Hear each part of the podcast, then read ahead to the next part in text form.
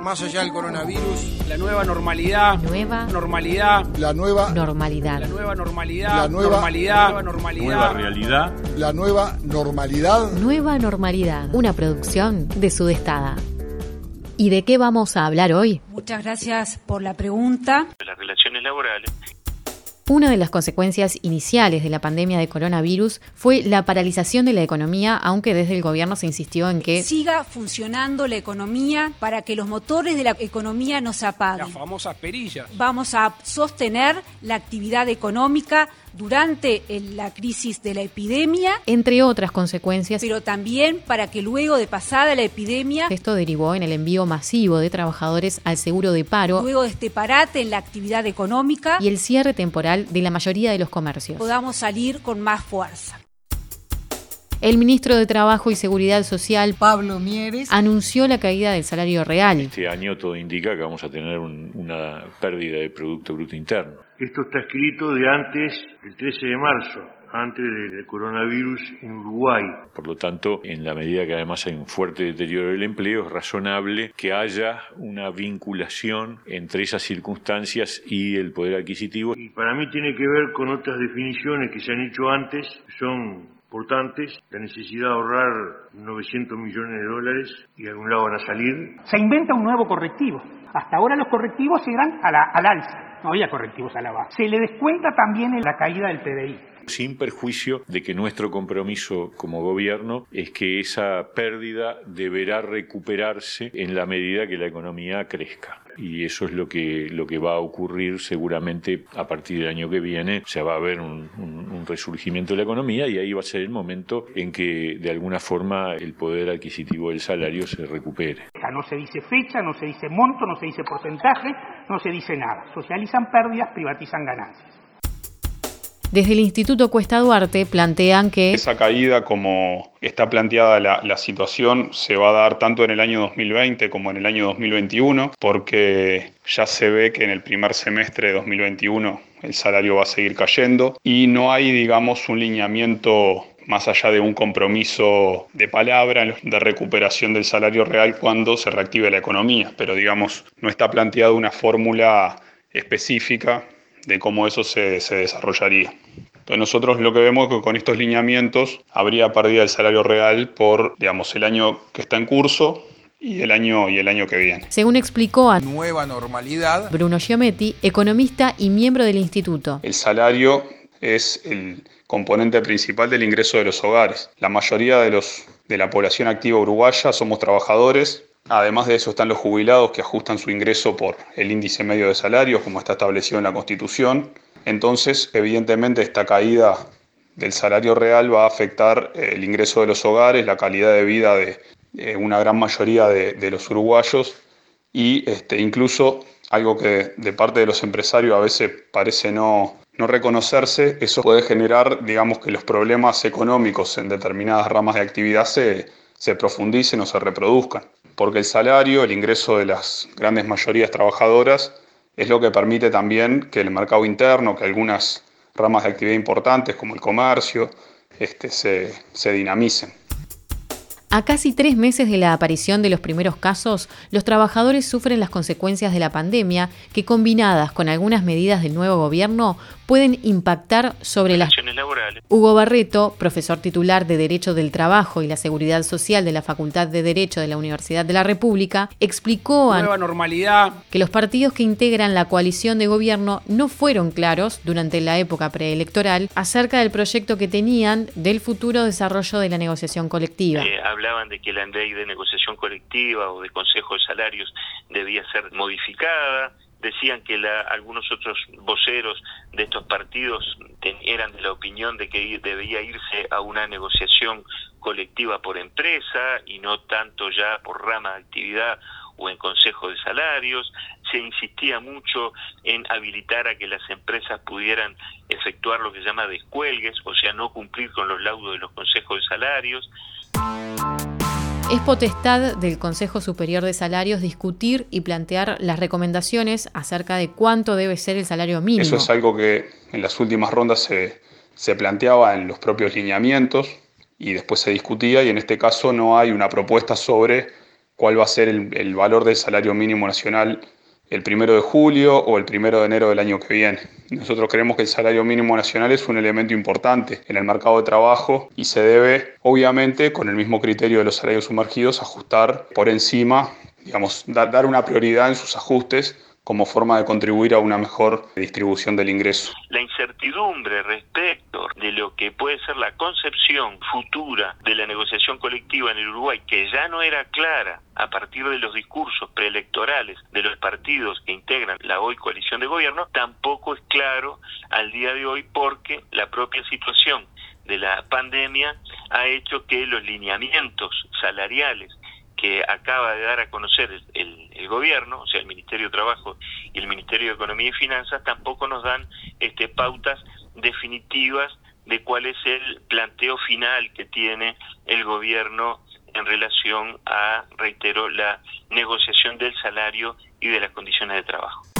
Por su parte, el sector empresarial expresó su coincidencia con los lineamientos del Poder Ejecutivo. Creo que ha contemplado algunas de las inquietudes que planteamos en alguna reunión preparatoria que ya habíamos tenido. Aunque Juan Mailós, representante de la Cámara de Comercio en el Consejo Superior Tripartito, aclaró que... Vamos a insistir en algunos temas que falta ajustar. Por ejemplo, nosotros creemos que el diálogo social por el empleo tiene que ser por el empleo y por la sustentabilidad de las empresas. Hoy no solamente está en juego el empleo, sino que está en juego la propia existencia de muchas empresas y nosotros necesitamos conversar sobre cuáles son esas condiciones para que las empresas puedan seguir existiendo. No podemos centrar la mirada solamente en quienes ofertan su fuerza de trabajo, sino que tenemos que centrarla también hoy en quienes dan ese trabajo. Muchas veces, y es un discurso que ha sido recurrente en las cámaras empresariales y por componentes del gobierno actual, que se establece una contradicción entre empleo y salario que nosotros creemos que no es, no es correcta, no tiene correlato empírico ni se verifica históricamente. Poco lo que se plantea es que para evitar que el empleo caiga es necesario resignar salario. Eso que puede verificarse en alguna rama de actividad específica, en alguna empresa, no tiene sentido de ser planteado a nivel macro ante el aumento del impacto de la emergencia sanitaria en la economía, el Poder Ejecutivo iba anunciando medidas para enfrentar estos efectos de la pandemia. Uno de ellos fue la creación del Fondo Coronavirus, que inicialmente se cuantificó en unos 400 millones de dólares. La manera que se va a aplicar, quienes van a contribuir con su aporte al Fondo Coronavirus, son aquellas personas que tengan un sueldo líquido por encima de los 80 mil. Socializamos las pérdidas, cuando la economía cae, pagamos todo. A partir de ese sueldo líquido de 80 mil pesos, se aplicará una tasa sobre el sueldo nominal, obviamente una tasa que va aumentando de acuerdo a una escala de sueldos nominales. Las tasas son de 5, 10, 15 y 20%. Pero cuando la economía se recupera, eh, se recuperan mucho más algunos sectores que otros y los trabajadores son los que recuperan más tarde y en menor medida su, su situación. Con los, eh, los las eh, contribuciones cuando la pandemia afectaba el funcionamiento normal de la economía, la sociedad, la cultura y la política, el gobierno resolvió impulsar el proyecto de ley de urgente consideración que entre sus 500 artículos originales incluyó uno para regular el derecho de huelga. Artículo es que el Estado garantizará el ejercicio pacífico del derecho de huelga y el derecho a la libertad de trabajo de los no huelguistas y el acceso de los titulares del establecimiento a la empresa. Si lo que pretende es reglamentar y limitar la ocupación, que es una modalidad del ejercicio de huelga, tendría que hablar de ocupación, pero sin embargo no habla de ocupación y dice huelga. Y, y ese es un motivo de incertidumbre, de dudas, de ambigüedad. ¿Por qué se nos acusa de querer recortar un derecho fundamental? Y las normas jurídicas, sobre todo las normas jurídicas referidas a derechos fundamentales, como es el derecho de huelga, deberían ser muy claras para que una interpretación no pueda limitar extraordinariamente un derecho fundamental. ¿Por qué se nos dice que vamos por, el, por la línea de la represión? Acá, en esto, directamente va al Ministerio del Interior y el que interpreta si la movilización es pacífica o no es el Ministerio del Interior. Si esto es lo que consagra la OIT, la misma OIT a la que apelan muchos senadores que están en sala hoy en la oposición o el propio movimiento sindical. La redacción es confusa porque en realidad si uno lo, lee en atención a cómo se ha ejercido el derecho de huelga en Uruguay, parece estar este, dirigido a reglamentar no la huelga en general, sino a una de las modalidades de ejercicio de la huelga como lo es la ocupación del lugar de trabajo. El decreto del 2006 firmado por Tabaré Vázquez sobre la regulación del derecho de huelga, libertad sindical y negociación colectiva, en su artículo cuarto y bajo el nomen iure de ocupación en ejercicio del derecho de huelga, dice, la ocupación parcial o total del lugar de trabajo en cuanto modalidad de ejercicio del derecho de huelga deberá realizarse en forma pacífica. La nuestra es igual de pacífica. ¿Qué quiso decir nuestro artículo cuando dice pacífica? Es lo mismo que quiso decir Tabaré Vázquez. Ese decreto de Tabaré Vázquez lo hicimos en el Ministerio de Trabajo. Lo que dice que tiene que ser pacífica es la ocupación.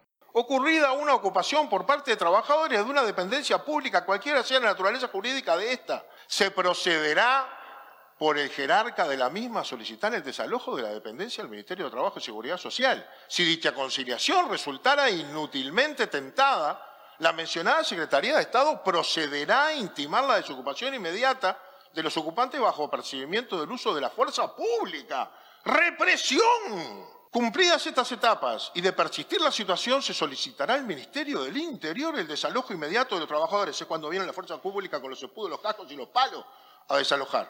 No dijimos de la huelga, la huelga es pacífica, pero si adquiere manifestaciones no pacíficas, hay que intervenir. Y la otra diferencia, ¿quién interviene? Interviene el Ministerio de Trabajo negocia el Ministerio de Trabajo.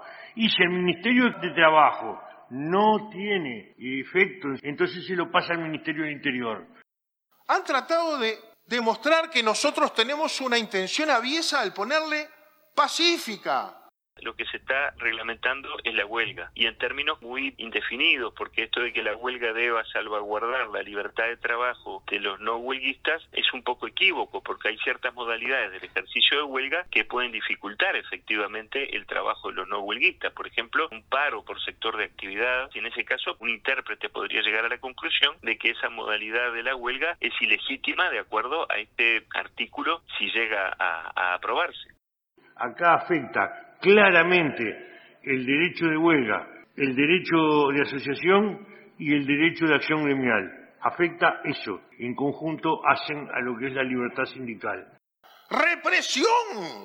Es claro que va a haber una situación más conflictiva y que esto prepara a la policía para intervenir y en estos artículos que estamos considerando ahora, el que tiene la potestad de interpretar lo violento o no violento de los piquetes, si es necesario intervenir, es el Ministerio del Interior. No es la justicia, no es un juez, es el Ministerio del Interior. Gracias, señora Presidenta. A usted, señor ministro, senador Bonomi. ¡Represión! Pacífica. Mientras se discute el proyecto de ley de urgente consideración, el legislador de Cabildo Abierto, Sebastián Cal, presentó otra iniciativa en la Cámara de Diputados. Presentamos un proyecto facilitador para adquirir personería jurídica, tanto para trabajadores como para empleadores. Hasta el momento la obtención de personería jurídica es absolutamente libre para los sindicatos y hasta el momento tampoco existe una obligatoriedad de registro en el Ministerio de Trabajo. Nuestro objetivo no es perjudicar a ningún tipo de organización sindical. Un articulado respecto a la limitación de los sindicatos. Sino por el contrario, facilitarles el acceso a una personería jurídica. Las intenciones de limitar a los sindicatos son viejas y nuevas. A su vez, creemos que el acceso a una personería jurídica por parte del PIT-CNT, por ejemplo, como tanto se habla, a una intervención descarada del Ministerio de Trabajo de los sindicatos, es parte del cambio que tienen que tener los sindicatos para de a poco empezar a recuperar la credibilidad de todos los uruguayos. De aprobarse un proyecto de ley de estas características como la que estoy señalando, podría ocurrir que los sindicatos estuvieran este, obligados a ser registrados. Que yo honestamente no sé si recoge lo planteado en otras épocas. Tiene mucho que ver con la ley de Volentini o anterior. Queda demasiado abierto a la interpretación en el sentido que en el futuro podría llegar a interpretarse que aquel sindicato que no tiene registro este, no cuenta con ninguno de los derechos que le reconoce el ordenamiento jurídico. Aquí No se busca atacar a nadie. Podría llegar a ser un sindicato casi inexistente. Por lo menos tener un mínimo de artiguismo. Si desbarrancamos en el terreno, menos vamos a aceptar que se nos den clases de artiguismo, menos. Cuando dijimos que el proyecto de ley presentado por Cabildo Abierto es similar a la ley 15.137, lo que hicimos fue leer. Podría ser calificada de inconstitucional, este, porque la Constitución lo que ordena justamente al legislador es que promueva la generación de sindicatos y no que los este, limite en sus, en sus derechos. Y lo que pueden hacer los senadores es leer. Y se ha llevado con normalidad esta nueva normalidad. Su nueva normalidad. Nueva Normalidad, una producción de Sudestada. ¿Cómo se nutre este fondo? Convertite en aliado. Entra a sudestada.com.uy.